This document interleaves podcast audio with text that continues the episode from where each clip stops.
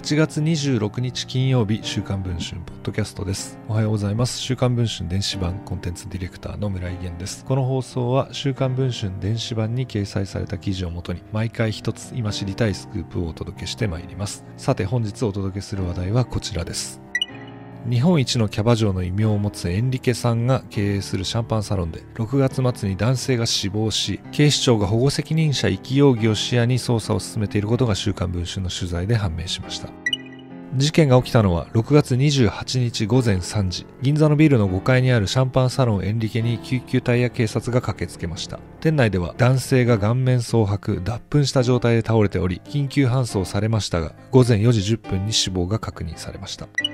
店のオーナーで当日も店にいたエンリケさんとはどのような人物なのでしょうか？もともと名古屋の高級キャバクラに勤務。客に入れてもらったシャンパンのボトルに口をつけて一気する直瓶で人気者になりました。2日間で1億円を売り上げた伝説を持ちテレビにもたびたび出演しています。2018年には当時の安倍晋三首相主催の桜を見る会に招かれたことでも話題を呼びメディアに多数取り上げられました。2019年にキャバ嬢を引退すると2020年3月銀座にシャンパンサロンエンリケをオープンさせました。現在は株式会社エンリケ空間の佐野理恵社長としてセルフエステ100店舗とフランチャイズ契約を結ぶなど飲食以外でもラッツワンを振るっています。私生活では2020年に経営者と結婚。家賃が月350万円の高級マンションでの暮らしを SNS で発信。インフルエンサーでもあります。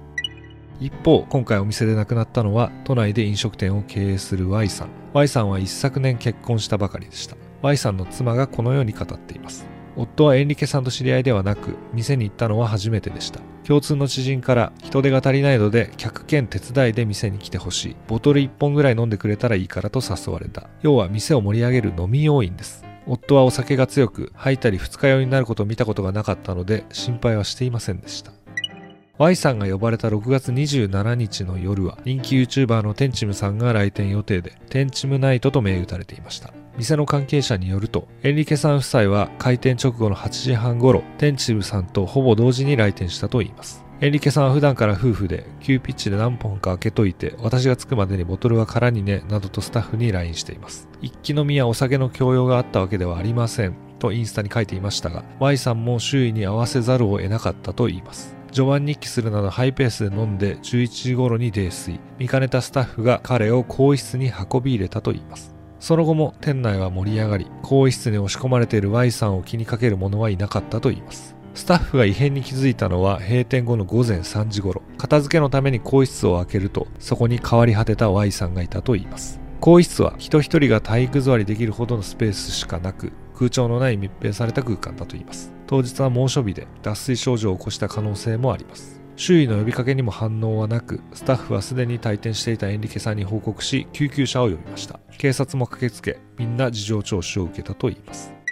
死体検案書によれば死因は現段階では不詳。遺体は死因を知りたいという遺族の求めにより司法解剖のために大学病院に回され結果を待っている状態だといいます。警察は遺族に保護責任者遺棄容疑を視野に捜査を進めると説明しているといいます。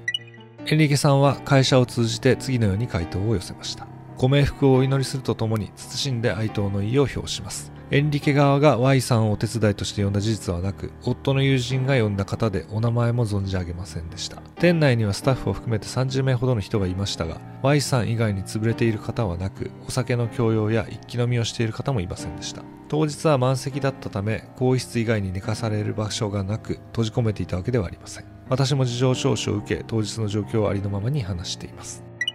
現在配信中の週刊文春の電子版ではエンリケさんの店のビジネスモデルの詳細や口止め誓約書の存在亡くなった Y さんの妻や他の遺族の談話などを報じています。ご関心がある方は電子版の記事の方もぜひチェックをしていただければと思います。それでは本日の週刊文春ポッドキャストこの辺りで終わりたいと思います。また次の放送来週楽しみにお待ちいただければ幸いです。